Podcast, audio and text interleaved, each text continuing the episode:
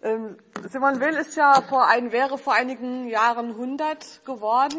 Sie ist eine relativ bekannte Denkerin. Ich habe mich aus Anlass ihres 100.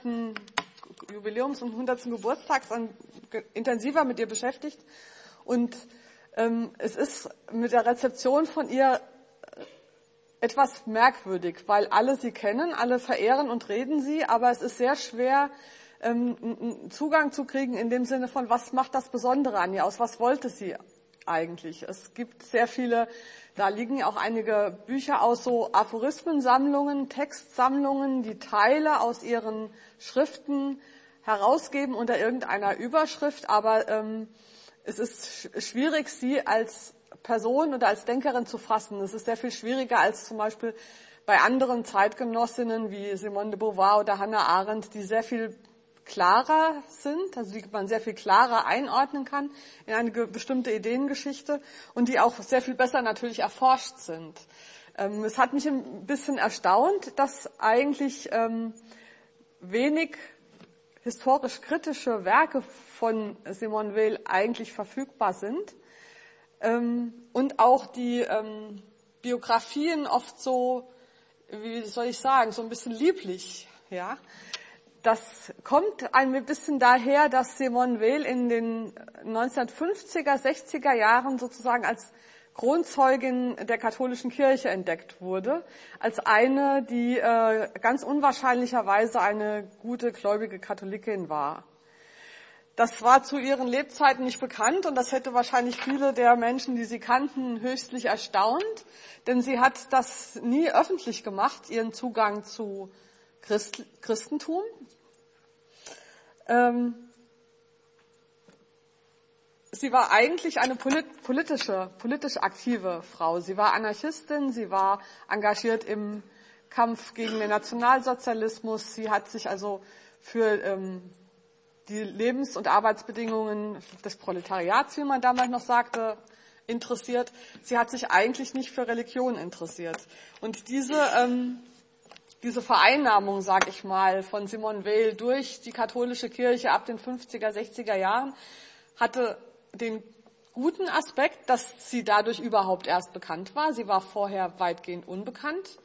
Aber sie hat sozusagen eine gewisse Schlagseite bekommen in der Rezeption. Und deshalb möchte ich in meinem Vortrag ähm, zunächst einmal auch die politische Seite von äh, Simone Weil erzählen, denn die gehören meiner Meinung nach zusammen. Es wird in der Rezeptionsgeschichte oft so erzählt, als hätte es in ihrem Leben einen Bruch gegeben, also von der linken Anarchistin hin zur spirituellen katholischen Mystikerin. Ich sehe das anders. Ich sehe da keinen Bruch in dieser Entwicklung. Da werde ich auch äh, gleich noch drauf kommen. Aber die, an diesem Punkt überschneidet sich die Rezeptionsgeschichte sowohl der Linken als auch der äh, katholischen Kirche, weil beide diesen Bruch sehen, weil sie beide nicht davon ausgehen, dass man beides miteinander vereinigen kann. Also für die Linken ist Simone Weil irgendwann abgedriftet in die mystische Ecke und für die Katholiken hat sie es irgendwann mal kapiert und ist dann vom falschen Weg zu dem rechten Weg äh, übergewechselt. Äh, meine These ist, dass es ein, ein, ein konsistenter, in sich logischer Werdegang war, den sie vollzogen hat. Und vielleicht kann ich Ihnen das auch nahebringen. Sie selbst hat das wahrscheinlich schon befürchtet, dass ihre Zuwendung zur Spiritualität und zur Mystik ähm, in den manche Leute falsch verstehen könnten, denn sie hat, wie gesagt, da, darüber nicht öffentlich geredet. Sie hat also bis äh, zu ihrem Tod, der ja sehr früh war, da war sie erst 34, hat sie ähm, nur politische Schriften veröffentlicht, die äh, ihre inneren mystischen Überlegungen, ihre religiösen Zugänge hat sie nur in ihren Notizen äh, festgehalten, in ihren Tagebüchern und die sind dann eben erst in den 50er, 60er Jahren ähm, editiert worden, entdeckt worden, herausgegeben worden. Zum Glück gibt es äh, jetzt seit einigen Jahren eine sehr gute Biografie von ihr, geschrieben von Simone Petremont. Das ist eine Freundin gewesen, die auch Philosophin war, wie Simone Weil, und sie hat diese Biografie geschrieben. Das ist, die liegt leider nicht da. Das ist ein großes, dickes, teures, aber sehr gutes Buch.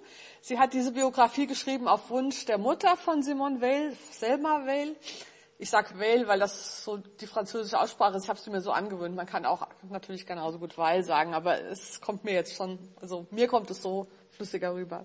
Also von ihrer Mutter, die hatte sich gewünscht, dass eine gute Biografie geschrieben wird über ihre Tochter. Und äh, sie hat, ähm, also Simone Petremont, die Autorin, hat viele, viele Menschen befragt, die Simone Weil kannte und hat wirklich sehr akribisch und detailgenau ihr Leben nachgezeichnet. Man kann fast fast tagebuchartig nachlesen, was sie wann, in, an welchem Tag, in welcher Woche wo gemacht hat. Und das ist also eine sehr, sehr gute Fundgrube, äh, auf die ich jetzt meine Darstellung hauptsächlich stütze, was die biografischen Sachen angeht, abgesehen eben von den Schriften von Simone Weil selbst. Geboren ist sie am 3.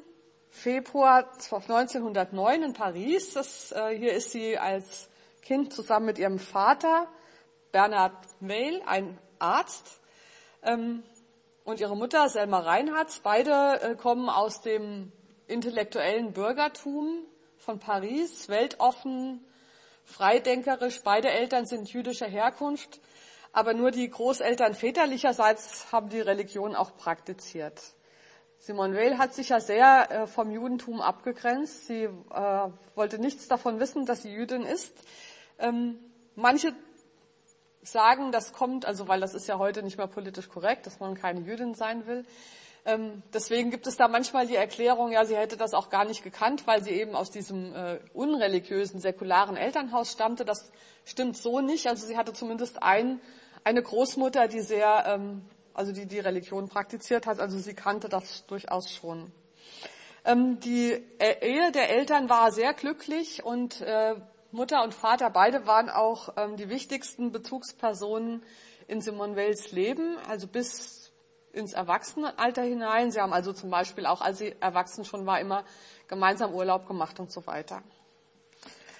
Sie hatte einen drei Jahre älteren Bruder, André, der sehr mathematisch begabt war und später auch Mathematikprofessor geworden ist. Und diese äh, Auseinandersetzung, diese vielen Gespräche mit ihrem Bruder haben das Denken von Simone Weil auch sehr beeinflusst. Also es ist ein sehr mathematisches Denken. Und wenn man ihre ähm, Notizbücher durchliest, findet man dann manchmal auch Formeln äh, und wo sie also philosophische Gedanken auf eine mathematische Art und Weise festgehalten hat.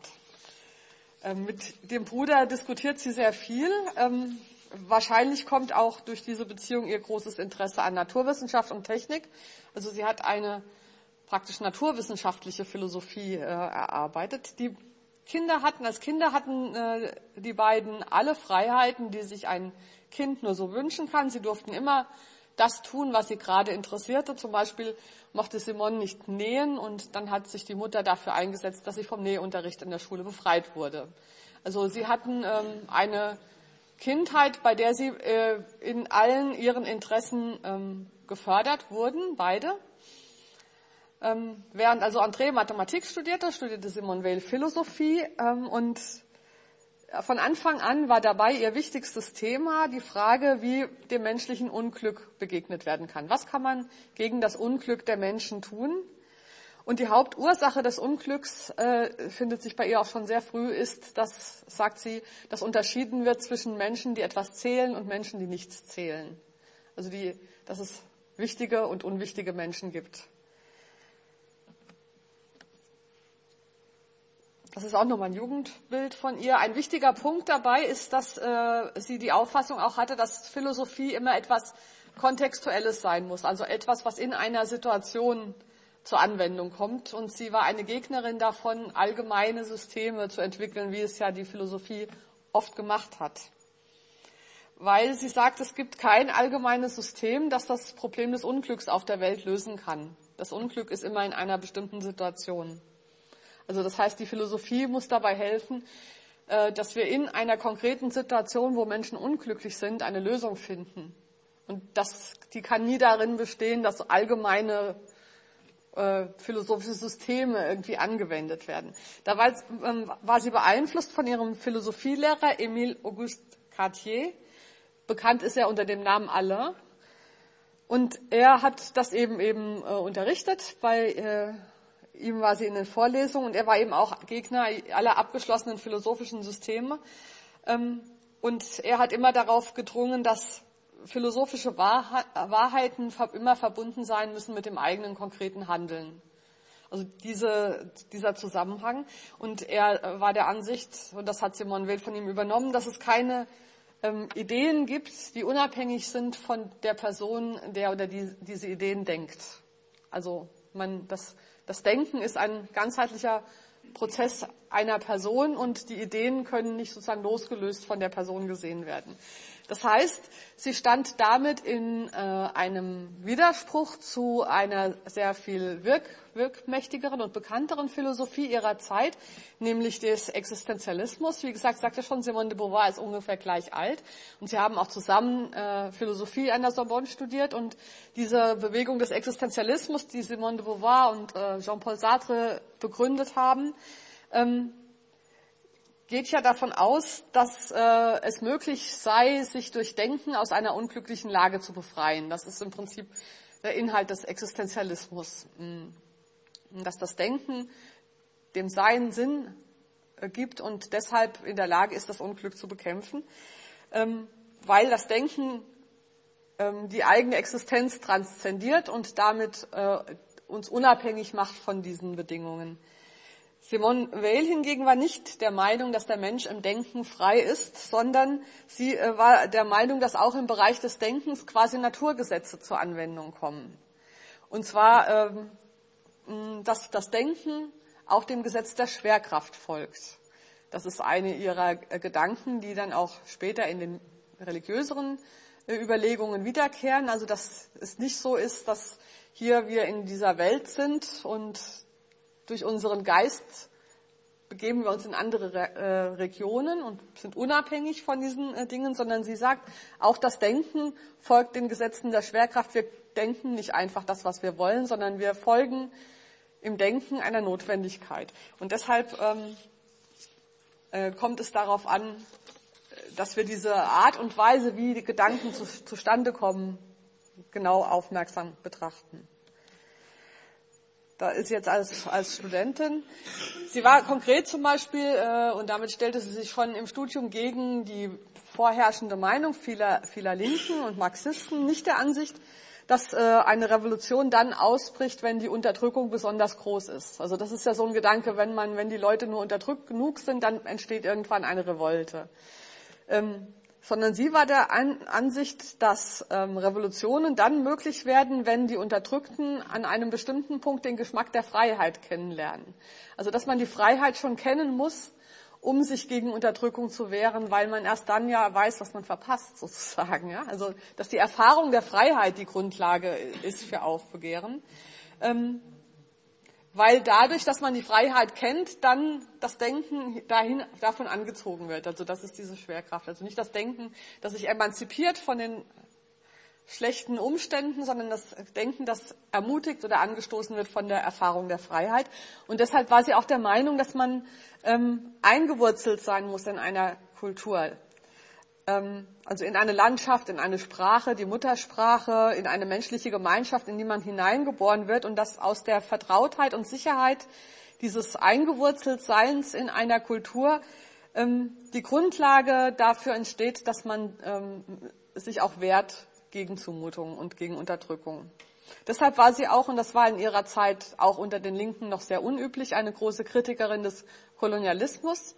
Frankreich war ja eine Kolonialmacht weil sie sagte, das Überstülpen einer fremden Kultur, das was Frankreich ja in Nordafrika gemacht hat, entwurzelt die Menschen dort von ihren eigenen äh, Traditionen, von ihrer Muttersprache, also wenn sie auf einmal in der Schule Französisch sprechen müssen und so weiter.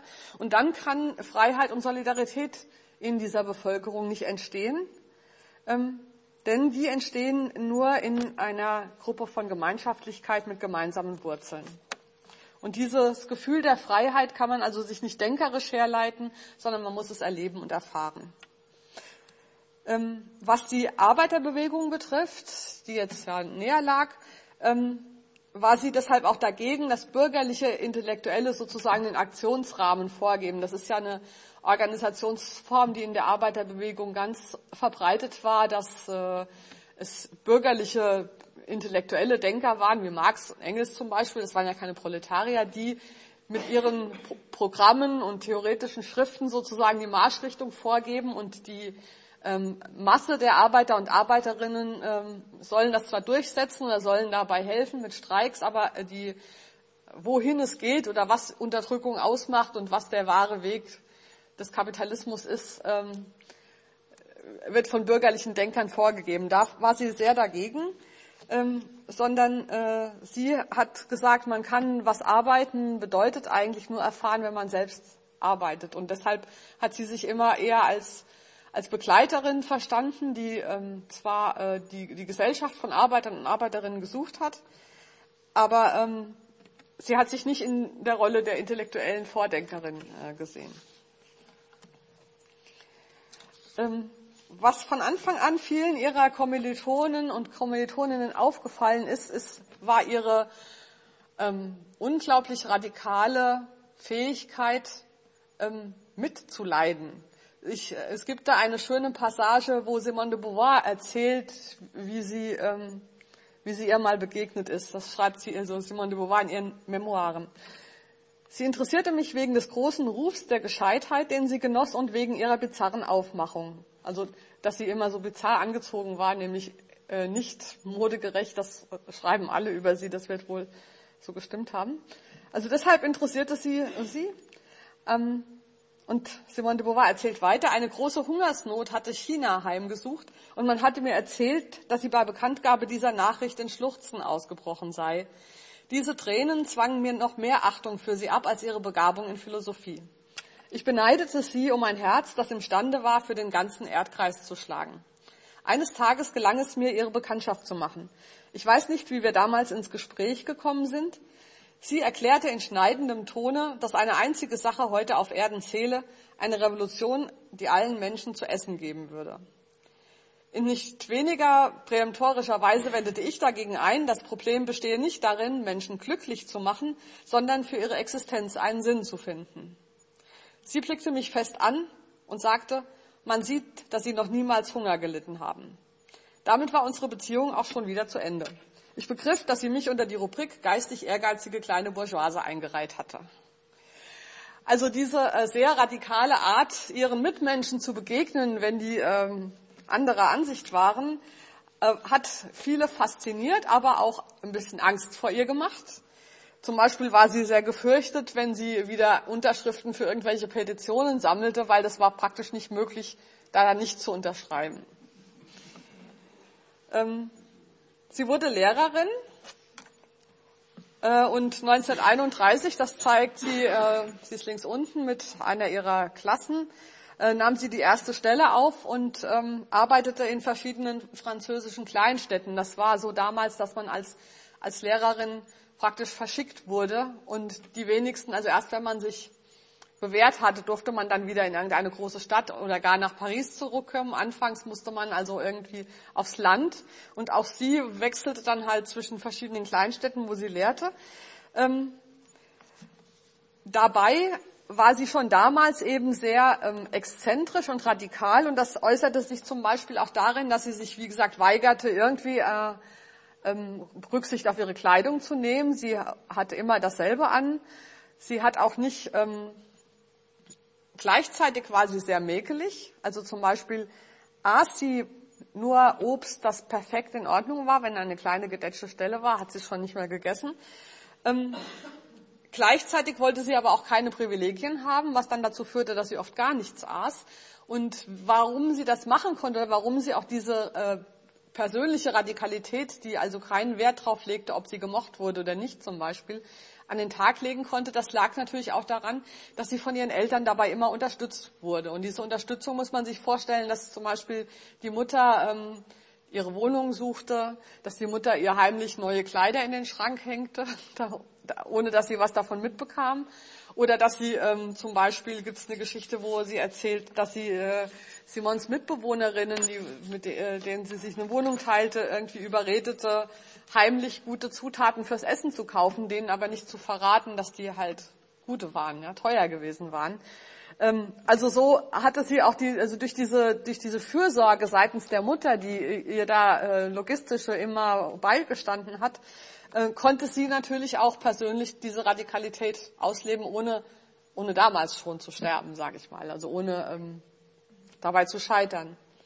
Ihre Familie nennt sie immer die Trollin, weil sie eben so lebensunpraktisch war, weil sie sich um lebenspraktische Dinge einfach überhaupt nicht gekümmert hatte. Oder eine andere Geschichte, die das anschaulich macht, ist, dass die Schülerinnen sie darauf aufmerksam machten, wenn sie den Pullover linksrum anhatte. So Sachen, ja. Aber sie war natürlich verehrt, äh, weil sie, äh, weil sie einfach so originelle Sachen dachte, weil sie einfach wirklich immer das sagte, was sie dachte. Natürlich hat sie sich auch ähm, oft unbeliebt gemacht. Also so Sachen wie wenn sie dann äh, auf dem Weg zu einem Schulfest wurde das auch erzählt, wo die Eltern ein großes Buffet aufgebaut haben, hat sie unterwegs zwei Obdachlose gefunden, die Hunger hatten und hat gesagt, naja, wenn da 100 Leute satt werden, werden auch 102 satt und hat sie mitgebracht. Also das waren einfach so diese selbstverständlichen Sachen, die sich eben über sozial, also nicht, und sie meinte das ja nicht provokativ. Also man könnte ja meinen, das wäre sozusagen ein demonstrativer Akt. Nein, sie meinte das einfach ganz konkret. Die haben Hunger, da ist Essen, also nehme ich sie mit. Also von, äh, weiterhin interessiert sie eben sowohl in äh, ihrem eigenen Leben als auch in ihrer Philosophie das Verhältnis zwischen denen, die etwas zählen und denen, die nichts zählen. Ähm, und ihre größte Freude war es, wenn es ihr gelang, ähm, mit Menschen aus anderen Lebenssituationen in Kontakt zu kommen und sich mit ihnen anzufreunden, also von denen als, äh, als Gesprächspartnerin akzeptiert zu werden. Zum, also nur einige Beispiele. Sie versuchte ähm, als Mann verkleidet in ein Bordell zu kommen, weil sie wusste, wissen wollte, wie die äh, Frauen dort arbeiten, welche Arbeitsbedingungen sie haben. Oder sie besichtigte ein Kriegsschiff, um zu sehen, wie die Matrosen darauf leben. Oder hat auch versucht, als Grubenarbeiterin äh, eingestellt zu werden, was auch nicht geklappt hat. Das heißt, oder sie, wenn sie irgendwo auf dem, Bauer, äh, auf dem Feld war, hat sie den, die Bauern gebeten, dass sie doch auch mal den Flug haben kann. Das mochten die Leute meistens nicht, weil sie sich bei diesen Sachen dann auch noch immer sehr ungeschickt angestellt hat. Aber ihr, ihr Bedürfnis war es eben, äh, die Erfahrungen mit dem eigenen Körper zu machen, über die sie nachdachte. Das äh, alles war für sie sehr, sehr anstrengend. Sie war körperlich ähm, nicht besonders fit. Sie hatte, wie man so schön sagt, zwei linke Hände. Hier sehen Sie ein, eine Seite von einem Manuskript ähm, von ihr. Das heißt, sie hat ja viel geschrieben, aber sie konnte überhaupt nicht leicht schreiben. Also es war für sie sehr anstrengend. Und deswegen hat sie oft Nächte durchgearbeitet, weil sie, wenn sie was äh, zu Papier bringen wollte. Also es war nicht so, dass es ihr leicht gefallen ist. Und das Denken vielleicht schon, aber nicht das äh, zu Papier bringen. Man sieht ja auch, dass das fast eine kindliche Handschrift ist. Ähm, ja, sie äh, schließt sich dann dem Anarchismus und nicht dem Kommunismus an, weil, ähm, weil das die äh, Richtung im, in der Arbeiterbewegung war, die eben weniger Autoritarismus hatte, wo die mehr von unten nach oben organisiert war. Ähm, wobei sie sich aber auch nicht von den, von den Kommunisten jetzt abge, äh, abgeschottet hätte. Sie hat auch kommunistische Zeitungen gelesen und so weiter. Und vor allen Dingen hat sie ähm, gegen den Kolon Kolonialismus ähm, agitiert, was damals in der Linken auch überhaupt noch nicht verbreitet gewesen ist, also diese Sachen. Und sie hat ähm, interessanterweise schon damals gesehen, dass äh, der islamische Nationalismus geschürt wird durch die französische äh, Kolonialpolitik. Also sie hat damals schon vor ähm, islamischem Nationalismus ge gewarnt und davor, dass ähm, äh, sich da große Konfliktpotenziale zusammenbrauen in Nordafrika. Was, wie gesagt, in der Linken damals überhaupt noch gar kein Thema war und eigentlich auch noch in den 70er und 80er Jahren des letzten Jahrhunderts kein Thema gewesen ist. Aber sie hat eben gesehen, dass diese Entwurzelung der Menschen ähm, dazu führt, dass sie dann nicht mehr in der Lage sind, friedliche Lösungen zu finden, weil sie diese Freiheit äh, in ihren Gemeinschaften gar nicht erst erlebt haben. Ein anderes Thema, das Sie natürlich beschäftigt, auch schon lange vor 1933, äh, ist der Aufstieg des Nationalsozialismus. Das war wiederum ein Thema, das in der Arbeiterbewegung allgemein ähm, auf der Tagesordnung stand, einfach deshalb, weil vor der ähm, Machtübernahme Hitlers die Hauptgegner der Nationalsozialisten ja die, die Kommunisten, die Marxisten, also die Linken gewesen waren. Ähm, und äh, in den Sommerferien 1932 äh, hat Simone Weil dann auch ähm, Deutschland besucht, hat also Berlin besucht und hat versucht, ähm, was sie, sie hat versucht herauszufinden, ob es möglich ist, ob es eine Chance gibt, dass die Arbeiterbewegung dem aufsteigenden Nationalsozialismus irgendetwas entgegengesetzt, entgegenzusetzen hat.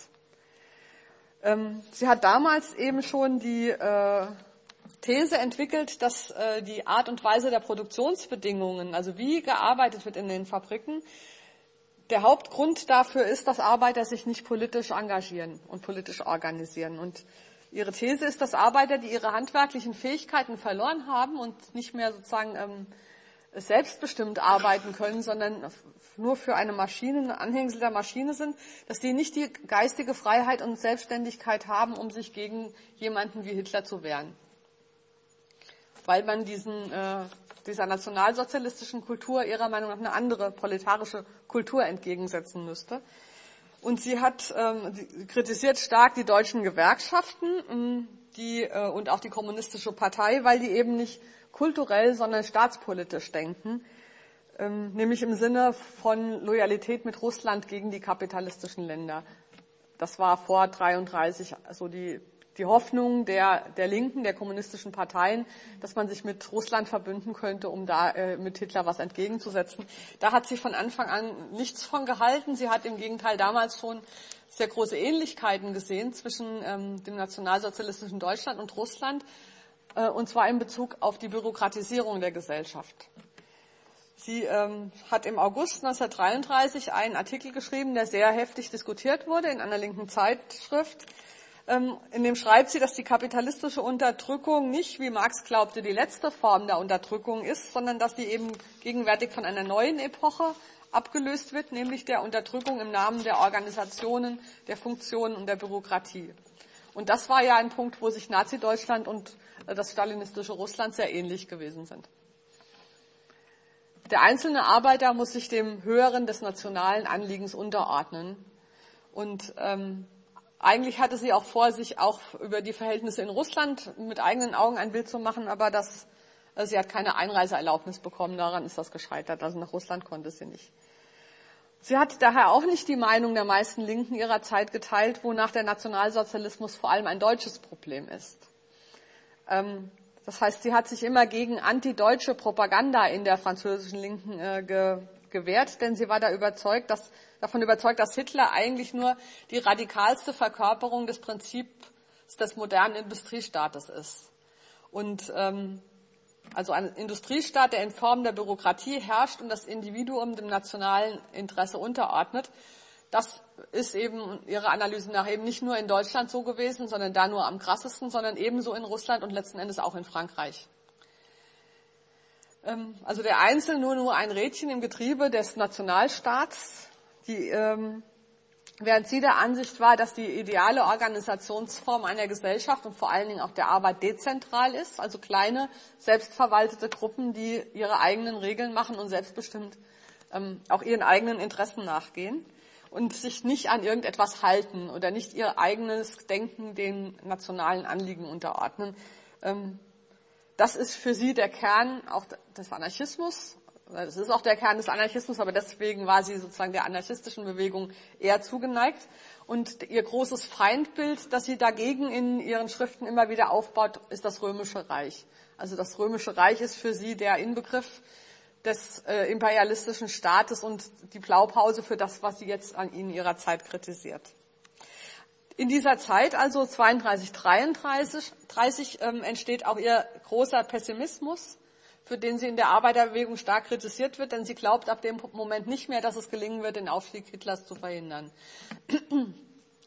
ähm, weil sie natürlich keine Hoffnung auf eine Allianz mit Russland setzt. Viele Linke hofften damals, dass sich Frankreich und Russland gegen Deutschland verbünden würden.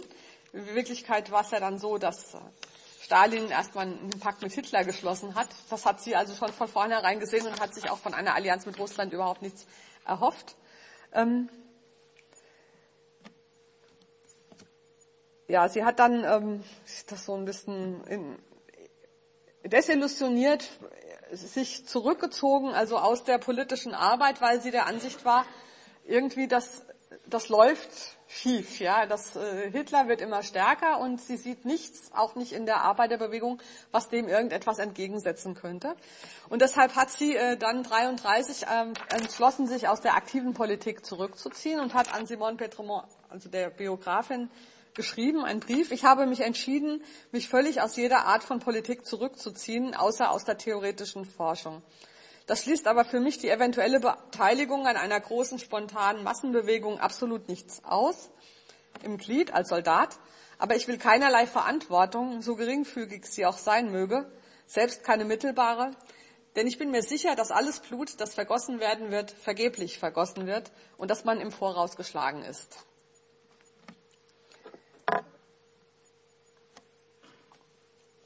Das ist, nehme ich jetzt auch wieder als Beleg für meine These, dass es nicht den Bruch gegeben hat, denn sie verabschiedet sich hier vom politischen Aktivismus schon zu einer Zeit lange bevor sie das Christentum kennengelernt hat, und sich ihm zugewendet hat.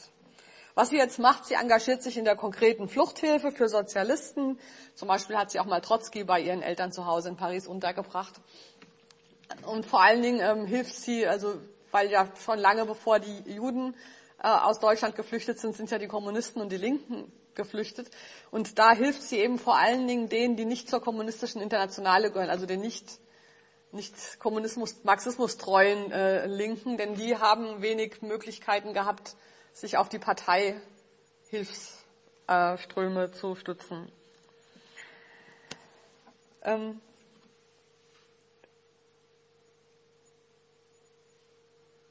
Hier ist nochmal interessant zu sehen, wie sie Freiheit definiert oder wie sie die Aufgabe ja, eines freien Menschen sieht. Sie sagt, Denken bedeutet, eine Verbindung herzustellen zwischen einer Situation und dem, was in der Situation notwendig ist und dem eigenen Handeln. Also dann ähm, bin ich frei, wenn ich in einer Situation bin, erkenne, was in der Situation notwendig ist und auch mein Handeln dann danach ausrichte. Also dieser Zusammenklang ist für sie das Ziel des Menschseins, also das Ziel des Denkens. Aber sie war eben nicht, der, sie war der Meinung, dass das nicht in der Verfügungsgewalt des eigenen Subjektes ist. Also ich kann jetzt nicht beschließen, dass ich verstehe, was in dieser Situation angemessen ist. Das ist keine Frage meines Willens, ähm, weil die Atmosphäre oder die Umgebung, in der man sich befindet, zum Beispiel eine äh, Umgebung der Unterdrückung, verhindert, dass der Mensch sieht, was angemessen und notwendig ist in einer Situation. Ähm, das heißt, äh, sie hat an dem Punkt schon gesehen, also wenn, das war ja das, das, der Mechanismus, den sie beobachtet hat, ja, dass es nicht genügt, dass wenn so eine Massenideologie anfängt zu rollen, dass die Menschen nicht mehr in der Lage sind, was anderes zu denken, weil diese Umgebung sie mitreißt. Und ihre Idee war jetzt nicht gewesen, dann müssen sie sich eben mehr anstrengen oder äh, dann muss man die eben von anderer Seite beeinflussen, sondern hat gesagt, wenn das eben so ist, dass der Mensch mit der mit der Schwerkraft denkt, also dass wir alle immer in der Gefahr sind, mit dem Mainstream mitzulaufen, ja, weil, weil wir von unserer Umgebung beeinflusst sind, dann muss man eigentlich aus dieser Schwäche eine Stärke machen, den Hebel machen, mit dem das Denken funktioniert. Man muss dann also einfach mit der Schwerkraft mitlaufen und muss gucken, äh, wie man ähm, sich in dieser Situation verhalten kann. Also hier sieht man meiner Meinung nach schon ähm, die Wurzeln dessen, was sie später ähm, Gottesgehorsam nennen wird. Ja? Also die, die, ähm, das sich ergeben in eine Situation und nicht das dagegen ankämpfen. Weil sie sieht, dass das dagegen ankämpfen nicht funktioniert, wenn, wenn die Macht der Ideologien einfach stärker ist.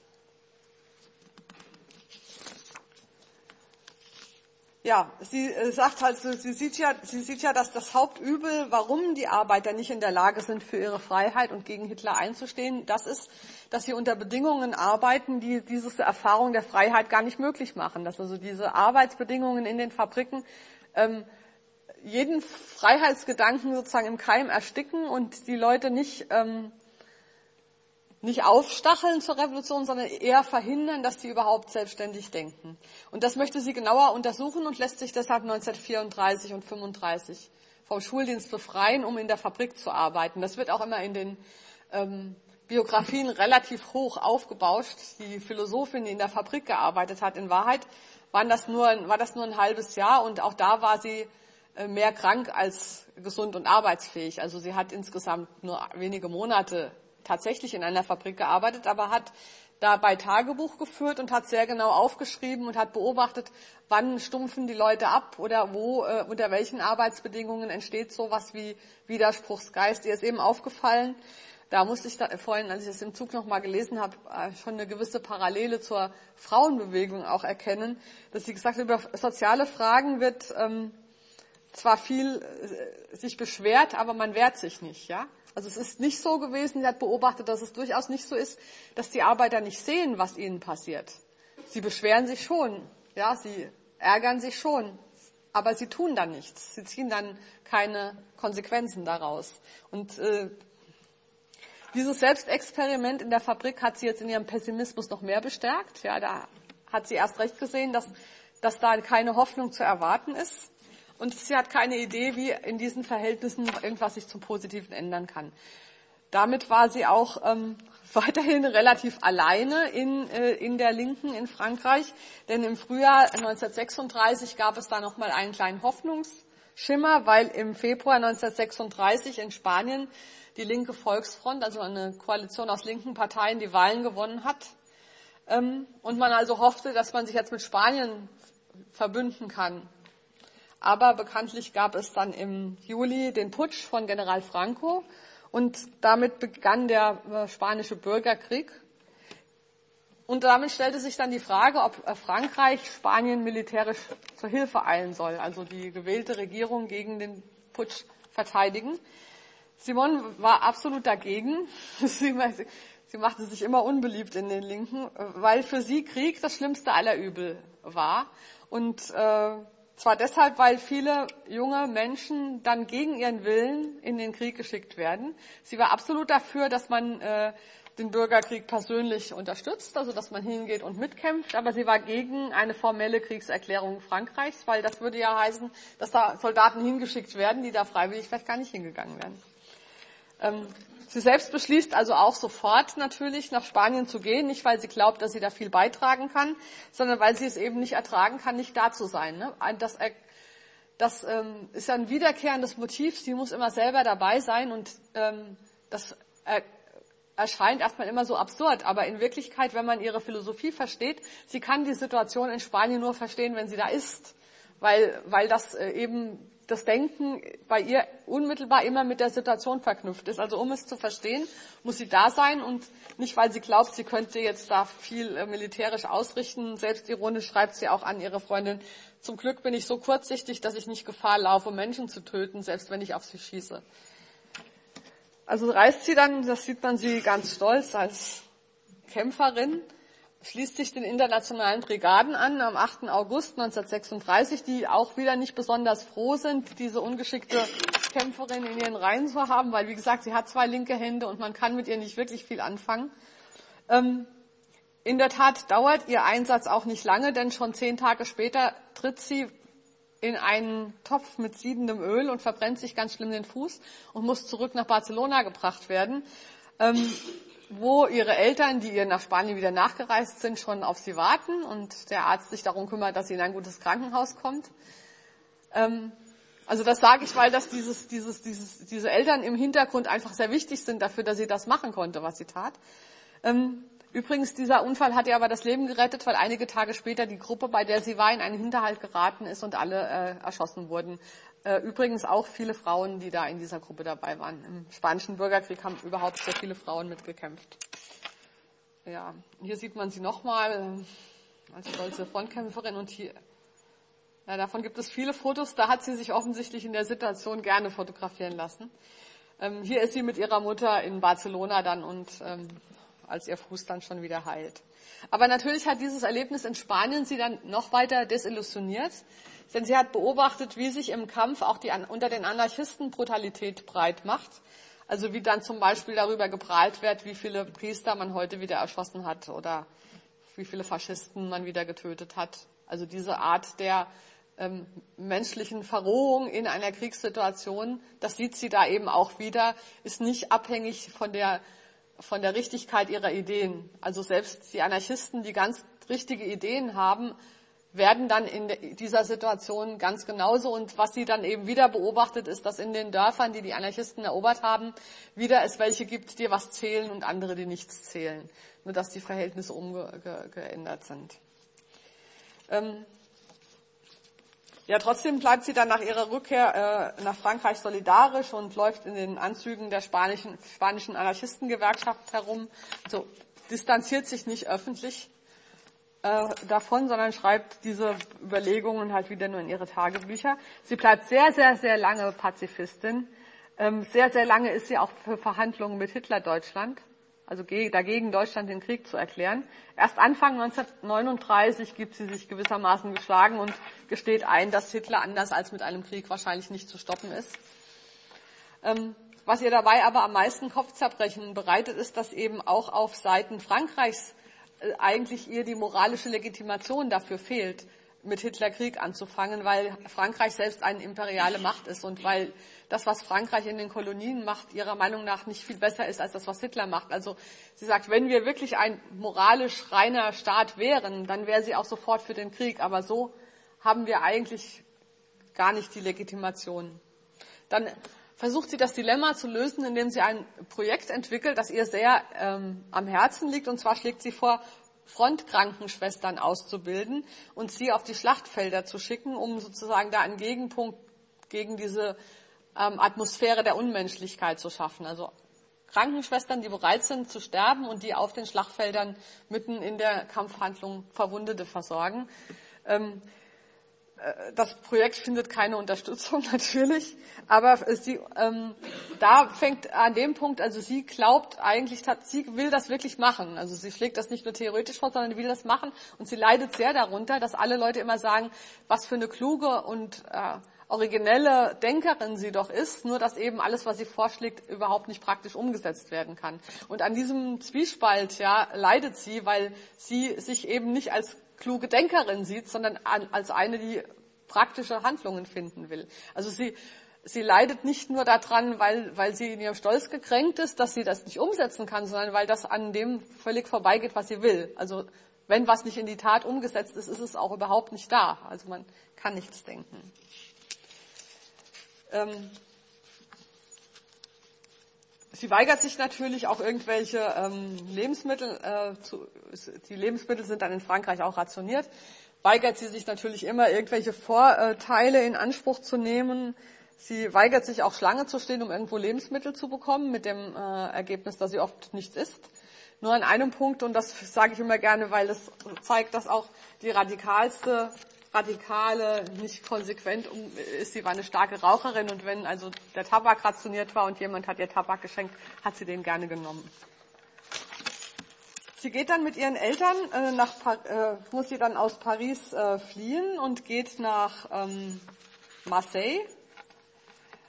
Und dort lernt sie einen katholischen Priester kennen, einen ähm, Jean-Marie Perrin, der äh, mit ihr äh, den sie kennenlernt, weil er auch äh, Flucht, Fluchthilfe für Juden vor allen Dingen macht. Ähm, und mit dem äh, kommt sie ins Gespräch über Gott. Für Gott hat sie sich vorher schon angefangen zu interessieren und zwar nicht, also zwar als Konsequenz aus ihrer politischen Laufbahn. Und zwar ist ihre Idee, dass ähm, die Frage ist, was kann ich machen, wenn die Welt im Unglück ist und nichts von dem, was in der Welt ist, irgendeinen Hoffnungsschimmer enthält, dass sich daran nochmal was zum Besseren verändert. Also wenn ich diese Analyse mache, wenn ich ernst nehme, was ich hier beobachte, was tue ich dann? Und dann sagt sie, es muss Gott geben. Also nicht, weil es ihn wirklich gibt, sondern weil es ansonsten überhaupt keinen Ausweg geben kann. Also es, es muss etwas außerhalb der Welt geben, das uns rettet, denn sonst werden wir halt nicht gerettet. Also das ist, das ist auch was, was ähm, Luisa Muraro in dem Buch Der Gott der Frauen schreibt, das da vorne auch liegt. Also die, die, die, ähm, der, der Gottesbeweis sozusagen nicht aufgrund von einer Herleitung, dass man Gottes Existenz beweist, sondern Gottes Beweis einfach deshalb, weil weil wir ihn Gott brauchen, ja, weil es ohne, äh, wir wollen ihn, wir, wir brauchen ihn halt. Deshalb gibt es ihn also unser eigenes Bedürfnis ist es, dass es hersteht. Ähm, sie hat dann ähm, sie sieht dann im, und sie interessiert sich ja, wie kann man Menschen, wie kann man, was kann man mit dem menschlichen Unglück tun? Und die religiöse Figur, die sozusagen das menschliche Unglück in Reinheit verkörpert, ist Jesus Christus. Das ist ja eine naheliegende Herleitung. Sie interessiert sich also für das, diesen leidenden Gott, besucht Klöster, besucht Kirchen ähm, und äh, hat also findet also Spaß oder, oder findet Zugang zu der Idee, dass Gott gerade weil, äh, weil er im Unglück ist und weil er schwach ist und leidet, eine Antwort sein kann auf dieses politische Problem, was sich in der Welt stellt. Ähm, also das Gute kann durch die Welt nicht garantiert werden, weil in der Welt allein Notwendigkeit herrscht. Und man muss sich in dieser Notwendigkeit fügen.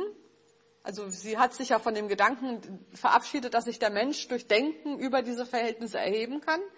Der Mensch muss sich also in die Notwendigkeit der Welt fügen und gleichzeitig das Gute anstreben, aber das Gute anstreben kann er nur, wenn, ähm, wenn Gottes Hilfe da ist, weil die Schwerkraft uns sozusagen immer in, in Richtung des Innerweltlichen zieht. Und nur mit Gottes Hilfe kann man überhaupt eine Chance haben, Gutes zu tun. Gott greift für sie also niemals direkt in die Welt ein, sondern kann in der Welt nur anwesend sein über Menschen, die ihm Aufmerksamkeit und Liebe schenken. Ich lese mal ein Stück aus ihrem Text vor. Ähm, Gott belohnt die Seele, die mit Aufmerksamkeit und Liebe an ihn denkt, und er belohnt sie, indem er einen Zwang auf sie ausübt. Man soll sich, man soll sich diesem Anstoß überlassen, genau bis zu dem Punkt laufen, wo er hinführt und nicht einen einzigen Schritt darüber hinaus, nicht einmal in Richtung auf das Gute. Und zwar deshalb nicht, weil dann der eigene Wille wieder ins Spiel kam. Also wie sie sich das vorstellte, das war ungefähr so. Also mein eigenes Denken hilft nichts, weil mein Denken ist ja von den Notwendigkeiten der Welt beeinflusst und ich denke immer das, was meine Umstände mir aufzwingen sozusagen. Ich folge der Notwendigkeit. Aber wenn ich mit Liebe und Aufmerksamkeit an Gott denke, dann kann ein Zwang entstehen, dass er mich zwingt, etwas anderes zu tun, als die Notwendigkeit wäre. Und wenn ich mich diesem Zwang, also was für sie eine Belohnung ist, ausliefere und diesem Zwang folge, dann besteht die Möglichkeit, dass ich etwas Gutes tue. Und nur dann. Und nicht, wenn mein eigener Wille im Spiel ist, weil mein eigener Wille ist immer im Bereich der Welt und der Notwendigkeit. Und das Interessante ist, dass sie sich da eben auch gegen ähm, gegen das, die Gutes-Tour letzten Endes wehrt, weil sie nämlich sagt, ich muss diesem göttlichen Zwang, etwas anderes zu tun, als die Notwendigkeiten der Welt mir naheliegen, folgen, aber eben nur so weit, wie dieser Zwang andauert und nicht einen Schritt darüber hinaus, nicht mal in Richtung auf das Gute.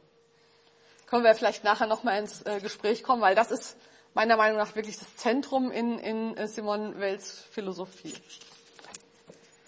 Ja, ich komme mal so langsam zum Ende. Sie flieht dann ähm, 1940 zusammen mit ihren Eltern äh, nach Südfrankreich, äh, dann äh, von Frank Südfrankreich aus ähm, nach äh, New York. Ah ja, vielleicht noch eine Stelle zu der Frage, ob sie jetzt katholisch ist und ob sie getauft ist. Also sie hat mit diesem Pat, äh, Priester in, in Marseille dann viele Gespräche darüber und ähm, er möchte sie gerne taufen, also weil er sagt, du bist doch jetzt so gute Katholikin, dann kann ich dich doch taufen, aber das, sie entscheidet sich dagegen, weil sie findet, dass ihr Denken mit den kirchlichen Dogmen nicht vereinbar ist. Und zwar nicht, weil sie was anderes denkt, als das Wesen des Christentums ausmacht, sondern weil ähm, das, der Katholizismus ja auch eine Kirche hat mit einer Institution. Diese Kirche als Institution ist Teil der Welt, also auch in diesem Reich der Notwendigkeit wieder. Und das findet sie, das ist nicht für sich genommen schlimm, aber diese Institution beansprucht für sich ähm, entscheiden zu können, was Gottes Wille ist oder nicht, ähm, in den beiden Worten, wie sie das immer sagt, anathema sit, also dass der, hm, die katholische Glaubenslehre sagen kann, was ist Gotteslästerung und was nicht, also was ist Häresie und was nicht. Und sie sagt, ich kann nur das denken, was ich denke und deswegen besteht die Möglichkeit, dass ich was anderes denke, als die katholische Kirche erlaubt und deshalb kann ich nicht getauft werden. Und sie äh, formuliert das auch, sie möchte immer auf Seiten derer sein, bleiben, die nicht in die Kirche eintreten können, weil sie als heretisch ausgeschlossen werden. Sie hat also kein, sie ist, ähm, ordnet sich zwar dem Katholizismus zu, aber nicht im Sinn einer exklusiven Religion. Sie redet über Gott auch ähm, auch als Krishna oder als, äh, sie hat nicht, ähm, sie ist an, an einem wesentlichen Punkt eben nicht mit der katholischen Glaubenslehre einer Meinung. Sie geht davon aus, dass es eine Wahrheit gibt, dass es Gott gibt, die Wahrheit gibt und dass in verschiedenen Epochen diese Wahrheit je verschieden formuliert wird, unter anderem auch in Jesus Christus, aber auch bei Platon oder bei den Hindus oder wo auch immer. Und ähm, es gibt also Wahrheit unabhängig von einer bestimmten Glaubensinstitution. Und ähm, das, die Aufgabe der Menschen ist es nicht, neue Wahrheiten herauszufinden, sondern die Aufgabe ist es, diese eine immer gültige Wahrheit zu formulieren in einer bestimmten konkreten Situation. Sie hat vielleicht nicht ganz ausgeschlossen, dass sie sich irgendwann einmal taufen lässt, wenn sie nicht mehr in der Lage ist zu denken, weil dann besteht ja dieses Problem nicht mehr, ja. Und darauf gibt es dann in der katholischen Kirche eine lange Diskussion, ob sie dann ganz spät, als sie schon sehr krank war im Krankenhaus, sich dann am Ende doch irgendwie hat taufen lassen oder nicht. Aber ich würde mal sagen, das ist so schnurzpiep egal wie nur was. Aber es gibt Leute, denen ist das sehr wichtig, diese Frage, hat sie sich nun oder hat sie nicht. Also sie sind dann in, ähm, in New York, nach New York, äh, im Mai 1943, aber ähm, 42 aber da hält sie es nicht aus, weil äh, da sind natürlich viele Flüchtlinge. Zum, ihr Bruder André ist mit seiner Familie auch schon in New York. Ähm, und dann wird sie auf der Straße immer gefragt und dazu beglückwünscht, dass sie es geschafft hat, der Verfolgung in Europa zu entkommen. Und das war für sie ganz schrecklich, weil das war für sie ja der Beweis dafür, dass sie zu dem Thema gar nichts mehr sagen kann, nichts mehr beitragen kann. Sie konnte es nicht aushalten, nicht dabei zu sein. Also ist sie im Herbst wieder zurück nach ähm, Europa, nach England und hat sich da dem, ähm, der Resistance und der Exilregierung um de Gaulle angeschlossen. Das ist ihr ähm, Mitgliedsausweis. Aber, und sie hat dann auch eine Stelle bekommen da in der, ähm, in der, in der Exilregierung von de Gaulle und wurde beauftragt, wieder kluge Konzepte zu schreiben. Und das wollte sie aber nicht. Sie wollte äh, an die Front geschickt werden. Sie wollte also kämpfen in Frankreich, aber das haben, hat man ihr nicht erlaubt, einfach weil sie dafür auch unfähig ist. Also es lag nicht daran, dass sie eine Frau war. Es waren viele Frauen unter den ähm, Kämpferinnen, die aus England nach Frankreich geschickt wurden, aber sie eben nicht. Ähm, daran hat sie sehr gelitten. Sie hat in den äh, Wintermonaten dann 42, 43 ihr einziges Buch geschrieben. Die Einwurzelung heißt das. Ähm, und war wahrscheinlich hochgradig depressiv, weil sie jetzt zwar in Europa war, aber in England eigentlich genauso weit weg vom Geschehen wie in New York und es gab keine Möglichkeit, also nach Frankreich zu kommen. Ähm, sie ist dann äh, im Frühjahr 43 äh, an Lungentuberkulose erkrankt und ins Krankenhaus gekommen und am 24. August gestorben. Und es ist relativ mysteriös. Man weiß nicht so recht, warum sie eigentlich gestorben ist. Nach Aussage ihrer Ärztin jedenfalls nicht an der Tuberkulose, denn die sei bereits ausgeheilt gewesen. Äh, vielleicht war sie tatsächlich magersüchtig. Vielleicht hat sie das englische Essen nicht gegessen. Ja, also wir erinnern uns, sie war ja immer so mäkelig damit. Es gibt so eine Stelle, wo sie sagt, diesen englischen Kartoffelbrei, den kann man ja nicht essen, ja, sondern nur den französischen. Vielleicht war es auch eine ähm, Kombination aus all dem. Jedenfalls ist sie an Unterernährung gestorben. Ähm, ja, wahrscheinlich hätte sie es auch gar nicht jetzt so recht gemocht, dass wir uns so lange mit ihrer Biografie aushalten, weil, aufhalten, weil sie war immer ähm, Sie wollte immer nach der Frage beurteilt werden, ist das, was sie sagt, wahr oder nicht. Also die Suche nach der Wahrheit, was ist wahr, äh, und zwar nicht im Sinne einer allgemeinen Theorie, sondern wahr im Sinne von, dass es mir erlaubt, die Situation, in der ich bin, zu verstehen und angemessen zu handeln. Das ist das, was, sie, wo sie den Weg zugelegt hat. Und ja, da können wir jetzt noch gerne drüber diskutieren. Danke für die Aufmerksamkeit.